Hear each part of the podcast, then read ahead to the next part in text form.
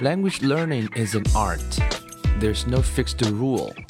So here you see different paths, possibilities, and ways. And hopefully you can build up positive rituals. Welcome to 英语 Put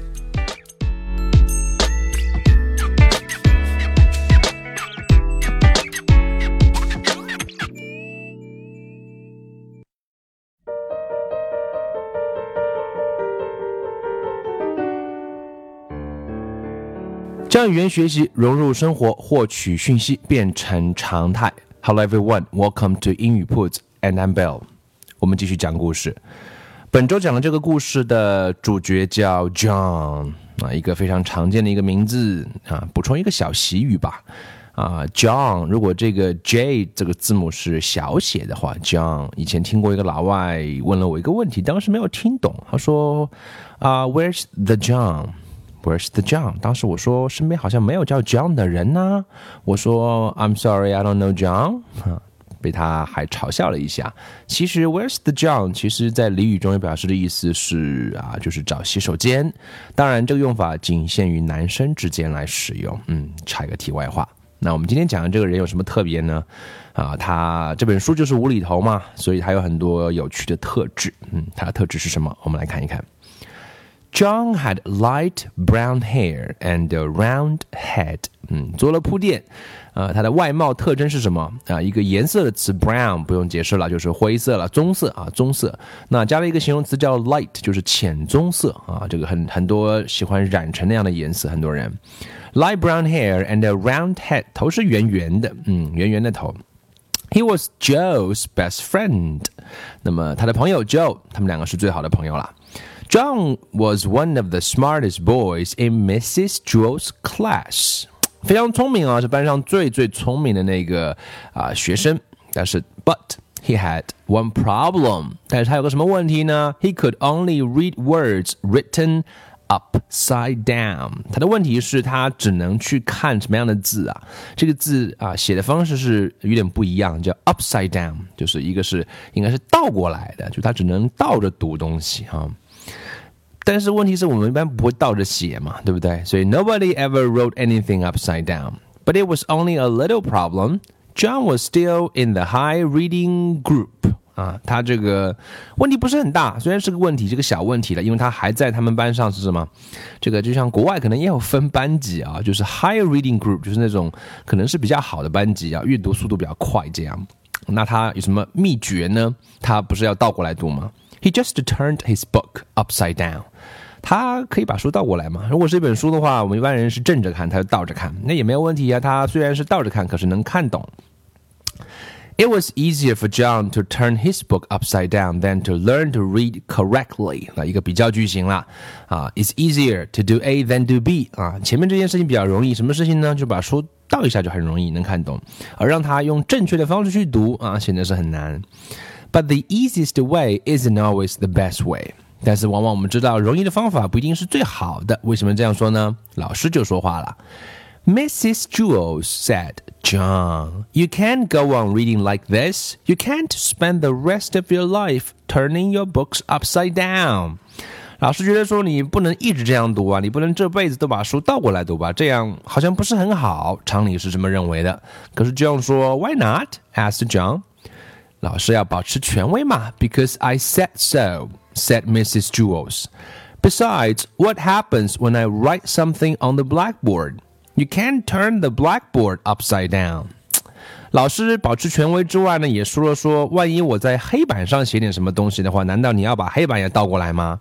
哎，这倒是个问题。书是非常轻易的可以倒过来的，但是如果写在黑板上的字，那怎么倒呢？No, I guess you're right," said John. 是啊，是老师说的没错。I know I'm right," said Mrs. Jules. "You are going to have to learn to stand on your head."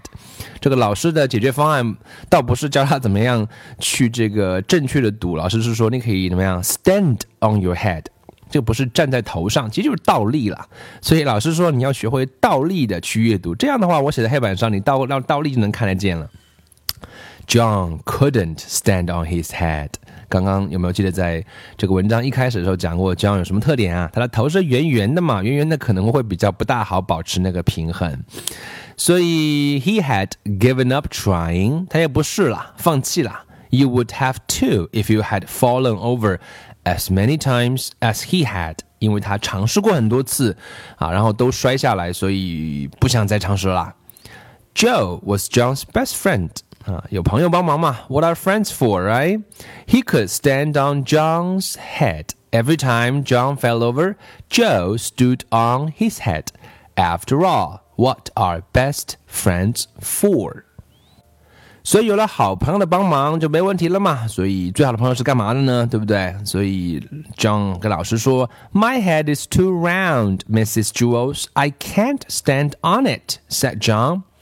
这个头太圆是不是不大适合倒立？要是国字脸，比较正方形，可能比较稳一点啊。这样倒过来的时候。Of course you can, John, said Mrs. Jewls. If Joe can stand on your head, so can you. 老师要来帮助这个有这个困难的 John 来学习倒立了。It's easy, John, said Joe. I can't, John repeated. I always fall over. 不行啊，不行啊，老是摔下来，有很多挫败感。老师开始鼓励他了。Nonsense 啊，said Mrs. Jules 啊，就是英国话中经常讲，就是胡扯啊。美语中我们叫 bullshit，就是胡扯，怎么不不行呢？肯定可以的。All you have to do is find your center of balance. OK，关键道理就是要找一个平衡点，没错，center，找到那个平衡点，那就不会掉下来了。Now up you go，来上去吧，倒吧。John put his round head on the floor and swung his legs up. 啊，就是马上把头倒过来，然后脚上去了，right？Swung 这边有个词了，swung，我们拼一下这个词，s w u n g，swung。这个词的意思就指的是摇摆的意思嘛。我们知道倒立的话，先是头顶着，right？然后脚就一顶一摆就上去了，right？Swung，把它把这个脚 swung，啊，就抬上去了。可是结果怎么样呢 He fell right over，直接就掉下来了。Then Joe stood on John's head，然后帮他再帮忙帮忙。See John, it's easy, nothing to it. Joe said，啊，我们最烦就是这种事情，就是别人很容易做到，可是我们就是怎么样都做不到。好吧，帮忙帮帮忙。We'll help you, John said Mrs. Jewls。那么老师就开始想了一个办法。Joe, get off John's head and get me the pillow from under my desk. Nancy, Calvin, come here and give us a hand. 啊，老师帮忙拿来了枕头，啊，然后这个找来了另外的两个同学来帮忙。怎么帮忙呢？Mrs. Jewls took the pillow from Joe and set it on the floor. All right, John, we'll surround you, she said. We won't let you fall. 这个办法倒还是不错了。如果一个人有倒立困难的话，我们可以围一个圈子。对吧？他可以靠着墙，然后呢，这个我们他往哪边倒，那那边那边那个人就可以扶一下，所以就把它包围起来，surround 啊，围绕起来，那么他就不会倒下来了。那么我们看看 John 是发生了什么样的事情呢？John put his head on the pillow and swung his legs up，还是老规矩，头先顶着，然后脚一摆上去了。He started to fall one way，啊，掉下来了。But Nancy pushed him back up。 那么 Nancy 就接住他了，而且把他怎么样？Push him back，把他推回去了。Then he started to fall another way, but Calvin straightened him out。那么另外一边又掉了，那么这旁边又有个人把他怎么样扶直了？用了一个啊一个动词叫 straighten 啊，straight 我们知道指的是笔直的意思，right？straighten 做动词表示 straighten him out，把他扶直了。John kept falling a little bit this way and that way until at last he found his center of balance. 确实啊，这个通过几次训练之后呢，慢慢的、慢慢的就找到了这样一个平衡感的一个中心，所以似乎可以了。这个书呢有意思的地方是讲到这的时候呢，书上的文字都倒过来了，所以我把它也要倒过来看一下。然后他很开心的说：“Hey, look at me, look at me,” said John. "I'm up." 我就怎么样，已经起来了。I'm really up. I'm standing on my head. 我已经倒起来了。I found my center of balance. 啊，找到了自己的平衡感啊，中心啊，平衡中心。It's beautiful 啊，这种感觉非常美。换一个角度看世界。 I can read the blackboard. Hey Kevin, bring me a book, and you don't have to turn it upside down. 哈哈哈哈！还试着让别人给我拿本书过来，这样就不用倒过来了啊！刚刚还没有哈半天就蹦啊！怎么样？While Kevin went to get the book, John fell flat on his face. 有时候呢，你知道，就像骑自行车的时候也是一样啊。你知道有个人在后面扶你，或者甚至这个人没有扶你，但是你感觉到有个人在后面帮你的时候，你还能稳。当你知道后面已经没有人的时候，你马上说倒就倒。所以这个 Kelvin 啊，去拿书的时候呢，他就直接就倒了，right? Bam! When Kelvin went to get the book, John fell flat on his face. You better stay off my head, Joe, he warned.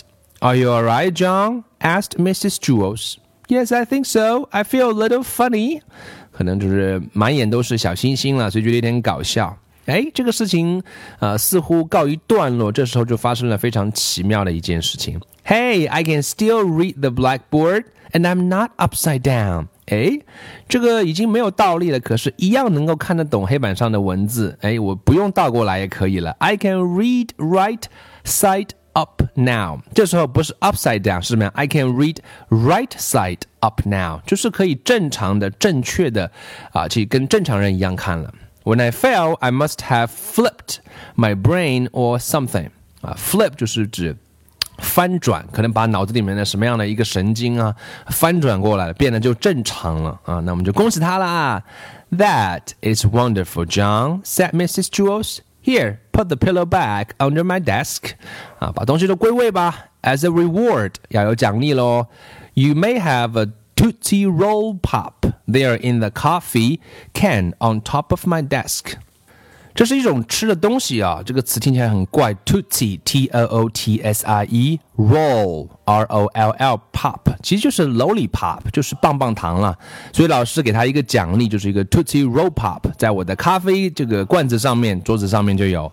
John placed the pillow on top of her desk，然后东西放好，Then he looked under the desk。But he couldn't find the Tootsie Roll Pops anywhere. 这里应该是埋了一个伏笔，不知道各位有没有听懂？可以好好的想一想，为什么这里是这么说的呢？啊，一个好玩的故事啊！一个人他尝试，他本来是只能 read upside down，最后能够老师帮忙倒立倒立倒，老师也是很荒唐，不是帮他去用正确的方式阅读，而是帮他学习那个 stand on his head，然后最后他啊还是没有成功，但是他经过这样的训练之后啊，大脑神经啊不知道哪个地方又连接上了，所以可以正常的阅读了。所以在这个 Wayside School 里面就出现了很多很多很 hilarious 很。搞笑的故事啊，希望大家会觉得好玩啊！这样的小故事，这样的听力内容呢，我们想它不是很难，我们基本上可以听得懂。通过我们的朗读版和讲简单的讲解版，各位应该可以听得差不多，然后可以学一些词，比如说倒立。今天我们就学会了叫 stand on your head。